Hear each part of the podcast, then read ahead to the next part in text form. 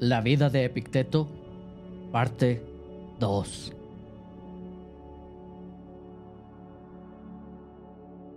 Toda la filosofía de Epicteto es su forma de explicar lo que debería ser un ser humano. En otras palabras, una criatura mortal racional. En cuanto a lo que es racional, debe verse como un término descriptivo que significa que los seres humanos tenemos la capacidad de utilizar expresiones de manera reflexiva.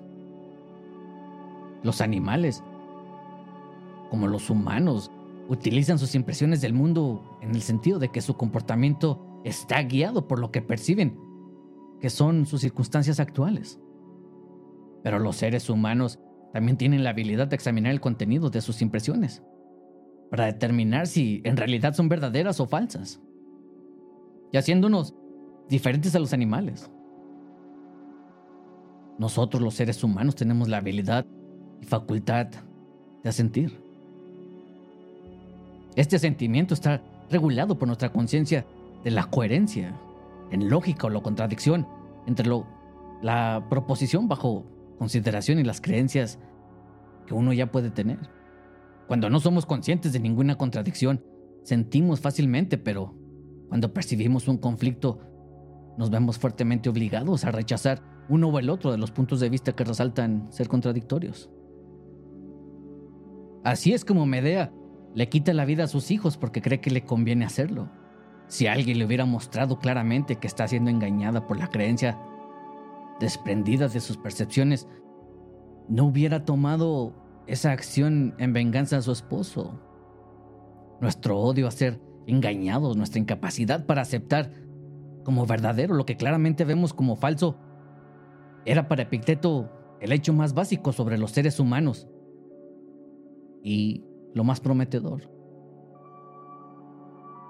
La filosofía de Epicteto crea cierta preocupación por darle un lugar a la realidad del ser humano dentro de un universo racional. Su confianza en el orden fundamental de todas las cosas se expresa en frecuentes referencias a Zeus o el dios como diseñador y administrador del universo. De esta manera podemos ver a Zeus que es inherente al orden natural y puede identificarse con él. Esto convierte esta teoría en algo accesible a la comprensión humana del mismo modo que todos los objetos y acontecimientos son accesibles para una fácil comprensión. Con esfuerzo suficiente y voluntad, los seres racionales podemos llegar a entender a Zeus como una persona, un ser racional con pensamientos e intenciones como los nuestros. Es este reconocimiento lo que inspira asombro y gratitud a lo que Epicteto se refiere como un himno de alabanza que es nuestro deber ofrecer en cada ocasión y a cada día de nuestras vidas. Epicteto ve a la naturaleza en el universo, o en este caso a Dios, como el creador de la humanidad, al igual que todos los demás. Y su actitud hacia los seres humanos es de total benevolencia. Es por su don que somos seres racionales y nuestra naturaleza racional nos califica como descendientes de Él. Expandiendo en este tema y punto de vista, según Epicteto, nuestras mentes son en realidad fragmentos de la mente de un Zeus, diciendo más claramente partes y vástagos de su propio ser. Es por eso que cuando tomamos decisiones por nuestra propia cuenta, estamos ejerciendo el mismo poder que gobierna el universo. En otras palabras, podemos decir que Zeus nos está cediendo una parte de su poder de decisión. Epicteto también habla ampliamente sobre la capacidad de elección la que nos hace responsables de nuestras propias acciones y estados mentales. Epicteto le gustaba explorar las implicaciones de esta concepción que es esencialmente estoica. Al momento de estudiar su uso, nos será útil recordar su término favorito que mencionamos hace unos episodios antes, prohairesis, que se refiere de una manera más estricta a la capacidad de elección de los actos derivados de una elección particular. La palabra se traduce de diversas formas, como lo hemos mencionado en otros episodios. Anthony Long la adopta la traducción como voluntad en su libro Epicteto, una guía estoica y socrática para la vida. Epicteto siempre sostuvo que la voluntad por su propia naturaleza no tiene obstáculos y es Por esta razón que la libertad desde su punto de vista es una característica inalineable del ser humano. Tan solo la noción de esta capacidad que poseemos para tomar decisiones propias implica, en forma de cuestión de necesidad lógica, que todas estas decisiones estén libres de compulsión externa. De lo contrario, no serían decisiones. Pero los seres humanos tenemos una capacidad y nos hace profundamente diferentes incluso de los animales superiores, que manejan las impresiones simplemente de manera reflexiva. La voluntad es lo que construye a una persona real, el verdadero yo de todos y cada uno de nosotros como individuos. Todas nuestras convicciones, actitudes, intenciones y acciones son verdaderamente nuestras.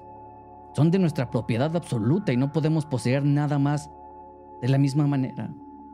Todo esto solamente lo podemos determinar dominando nuestro uso de las impresiones y todas estas partes pertenecen a nuestra esfera de control. Todo lo que pertenece a una apariencia y la comodidad de un cuerpo, las posesiones materiales, las relaciones con otras personas, el éxito o el fracaso de cualquiera de nuestros proyectos. Y el poder y la reputación en el mundo son hechos meramente contingentes acerca de una persona. Rasgos de nuestra experiencia más que características de nuestra vida y el yo interior. Todas estas cosas resultan ser externas, cosas fuera de nuestra esfera de control. La clara distinción entre lo que es interno a la esfera del control y lo que puede ser externo es algo fundamental dentro de lo que Epicteto considera un sistema de valores. Esto, en última instancia, nos lleva a tener siempre presentes el bien de la humanidad, de forma que parte de una disposición de la propia voluntad. Para extender en este tema, podemos decir que hablamos de esta disposición de la condición de la virtud, la expresión adecuada de nuestra naturaleza racional en la que no solo actuamos correctamente sobre la base del conocimiento, sino que también reconocemos nuestros parentesco con un Dios. No es equivocado cuando pensamos que todo lo que es bueno para nosotros nos da cierta ventaja sobre las demás personas que tienen un pensamiento y actitudes opuestas. Y todo esto es digno de ser buscados incondicionalmente. Porque esta es simplemente una preconcepción de un bien de todos los seres humanos y todos la poseemos. Pero cometemos un error al aplicar esta idea preconcebida a casos particulares, ya que frecuentemente asumimos que los objetos externos tienen un valor incondicional, cuando en realidad las diversas circunstancias de nuestra vida son simplemente aquellas con las que la voluntad tiene que trabajar y no puede ser en sí misma ni buenas ni malas. Los materiales de acción son indiferentes, pero no es indiferente el uso que hacemos de ellos. Si bien es cierto que algunas cosas externas no son más naturales que otras, como es natural que un pie considerado únicamente por sí mismo esté limpio y no de alguna manera sucio, y que una espiga siga creciendo en lugar de cortarse, pero esto ocurre solo cuando nos consideramos aislados, sino como parte de un todo más grande. Como dice Crisipo, el pie, si tuviera mente, agradecería enlodarse por el bien del todo. Incluso la propia muerte no es de particular importancia si eso es lo que requiere el funcionamiento ordenado del universo. Es importante resaltar que esto no significa que no le vamos a hacer caso a lo externo. Los externos deben usarse con cuidado porque su uso no es cosa indiferente, pero al mismo tiempo con compostura y tranquilidad, porque el material que se usa es indiferente. Nosotros podemos reconocer que una cosa carece de valor y aún así actuar vigorosamente para conseguirla siempre y cuando hacerlo está de acuerdo con su carácter racional. Epicteto ofrece la analogía de los jugadores de pelota que reconocen que la pelota que persiguen no tiene valor en sí misma y sin embargo ejercen toda su energía para atraparla debido al valor que le dan al jugar el juego correctamente.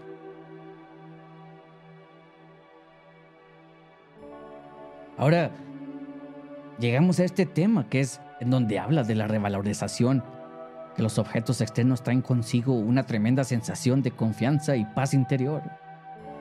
El dolor, el miedo, la envidia, el deseo de toda forma de ansiedad resulta de la suposición incorrecta de que la felicidad se encuentra fuera de uno mismo.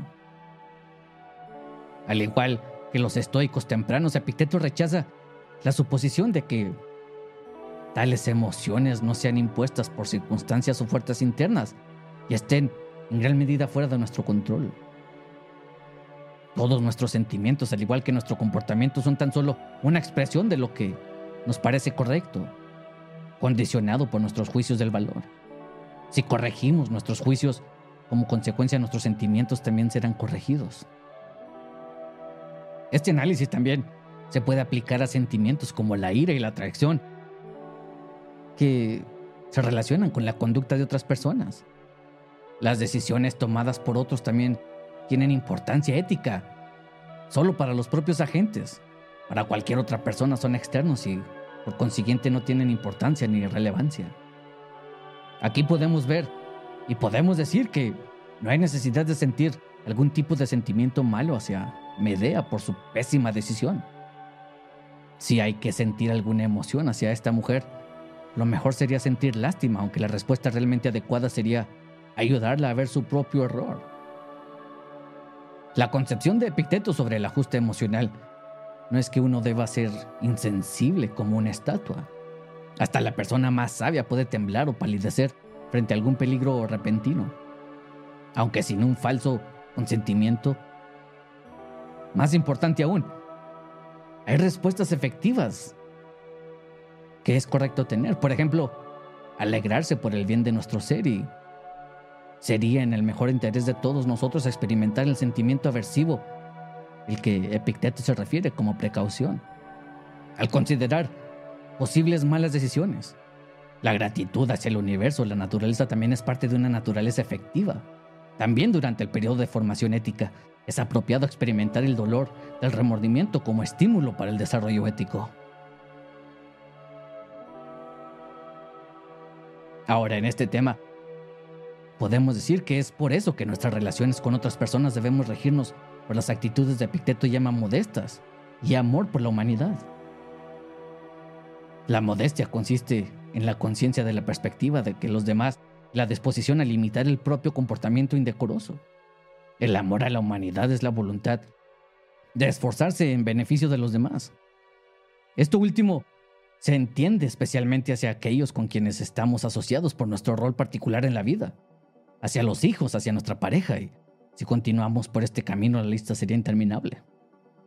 Si nuestro mejor servicio a los demás es ayudarlos a desarrollar su propia naturaleza racional, también es enteramente apropiado que actuamos para promover los intereses de aquellos con quienes estamos conectados por nacimiento o cualquier otra situación. Epicteto no creía que existía ningún conflicto entre la conducta orientada en los demás y la adecuada preocupación de uno mismo. Según él, estamos naturalmente orientados hacia nuestro propio bienestar, pero Actuar por nuestro propio bien implica muchas veces contribuir al bien común. Hablando en temas más específicos, se refiere a la preservación de nuestras relaciones, que pertenece a nuestro propio bien, aunque solo en la medida que sea posible preservarlas mediante una conducta correcta. Si mantener una conexión con un miembro de la familia requiere renunciar a posiciones externas o no podemos hacerlo sin dudarlo, ya que con ello no se sacrifican bienes tan reales como la modestia y la fidelidad. Es un gran error suponer que el afecto adecuado hacia amigos y familiares necesariamente nos deja vulnerables emocionalmente.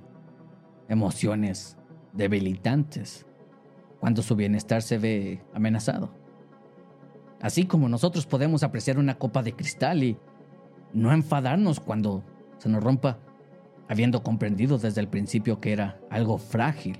Así debemos amar a nuestros hijos, hermanos, amigos, y al mismo tiempo recordarnos de su mortalidad. Epicteto nos dice que nuestra relación principal debe ser con el universo, y nuestras relaciones humanas nunca deberían darnos motivos para rechazar a un Dios, sino que deberían permitirnos regocijarnos en el orden natural. La preocupación por los demás y el disfrute de su compañía son ciertamente parte de la naturaleza humana, mientras que el comportamiento responsable impulsado por la emoción no lo es. El padre que permanece junto al lecho de su hijo desesperadamente enfermo se comporta con más naturalidad que el que sale corriendo a llorar.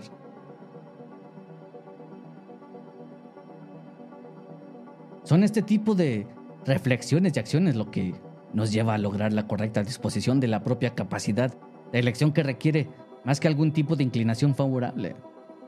Según Epicteto, el alumno también debe emprender un intenso programa de introspección y corrección de opiniones. Si bien el desarrollo ético se ve facilitado por la instrucción directa y las técnicas de autoayuda de un maestro, el propio aspecto podría proporcionar también. Es posible hacerlo sin esa ayuda. Esta es una capacidad inherente a la naturaleza humana, ya que la facultad que percibe y corrige los errores del juicio es la facultad del razonamiento mismo. Por medio de la razón, podemos aprender a evitar la precipitación al perseguir nuestros fines con ciertas reservas, conscientes de que es posible que la naturaleza nos lleve a, un buen término y evitar la precipitación de la acción del consentimiento. Incluso es posible alterar disposiciones emocionales como la timidez o la rapidez del temperamento mediante la práctica repetida de las respuestas más apropiadas. Nuestra capacidad para mejorar nuestras propias disposiciones también proporciona la respuesta implícita a cualquier pregunta que pueda plantearse sobre la autonomía humana en un universo gobernado por un Dios. Dado que para efecto de la acción está determinada por el carácter, lo que parece correcto a un individuo y no por impulsos espontáneos. Algunas personas podrían inclinarse a objetar que esta autonomía es solo del tipo limitado ya que el carácter de una persona debe haber sido asignado por un Dios. Por medio de las circunstancias y experiencias de vida asignadas desde su nacimiento. Epicteto pensaría que la autonomía está garantizada no por la ausencia de causas antecedentes, sino por la naturaleza misma de la facultad del razonamiento. Habilidades específicas como la equitación generan juicios sobre su propio tema. La facultad de racionar juzga otras cosas y también sus propios juicios previos. Cuando ejecutamos bien estas funciones, nuestro carácter moral continuará mejorando con el tiempo. Si no lo hacemos, al igual que puede mejorar, también puede causar el efecto contrario, el deterioro. Dentro de los discursos de Epicteto también nos deja claro que el poder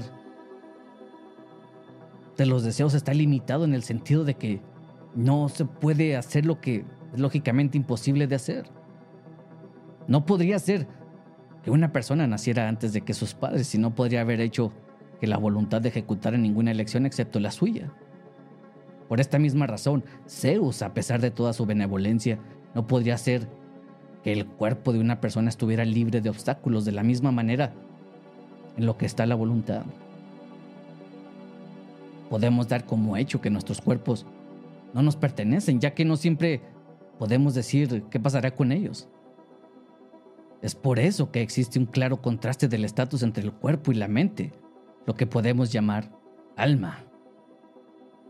Sobre esto, Epicteto utiliza repetidamente un lenguaje que menosprecia el cuerpo, le representa como un mero instrumento de la mente. Se refiere al cuerpo como una carne patética, arcilla hábilmente moldeada. Al menos una vez habla del cuerpo y las posesiones juntas como grilletes sobre la mente, un lenguaje que recuerda la imagen del Fedón de Platón, del cuerpo como prisión. Al igual que otros estoicos, Epicteto considera en la mente no como una entidad separada, sino compuesta del Numa.